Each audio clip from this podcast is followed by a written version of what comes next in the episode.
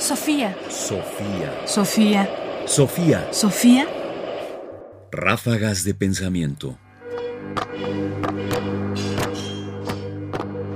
Ráfagas de pensamiento. Mira esto, un examen para padres considerados. Los positivistas no son tan malos padres. Marsh, ¿por qué no se lo haces a Homero para que repruebe?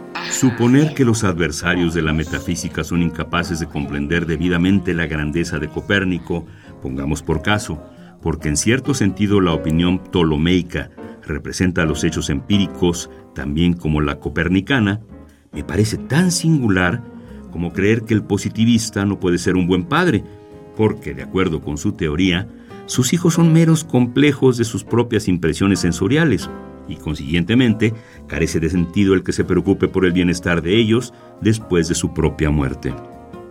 No, el mundo de los no metafísicos es el mismo mundo de los otros hombres. No carece de nada para designar a cualquier proposición de la ciencia y a cualquier comportamiento de la vida. Exclusivamente evita el añadir enunciado sin sentido a su descripción del mundo. Morris Schlick, Positivismo y Realismo. Dios mío, no sé nada de mi hijo. soy un mal padre. Y también eres gordo. Y también soy gordo. Los positivistas no son tan malos padres. Este debe ser uno de los pocos fragmentos en que un filósofo se preocupa por su condición de padre, lo cual es por supuesto una novedad.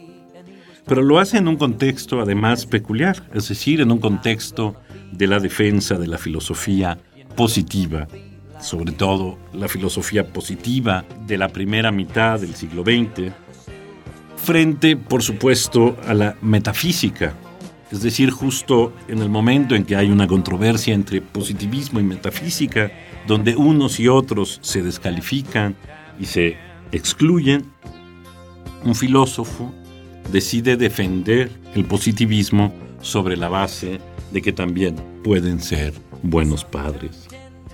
El problema no solo es el exotismo del hecho de que los filósofos puedan ser padres, sino sobre todo el hecho de que, por supuesto, los positivistas puedan ser buenos padres.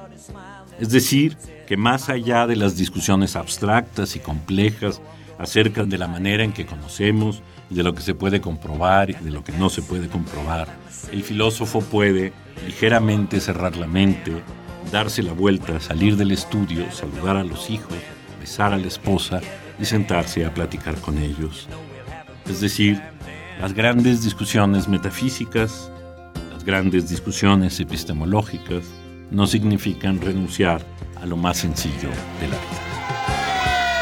Lenny, música de reconciliación, por favor. Oh, mi papá, conmigo siempre fue calor. Oh, mi papá, canta papi, para mí fue el mejor. Te la sabes, nadie podrá llenar jamás ese lugar. Ráfagas de pensamiento.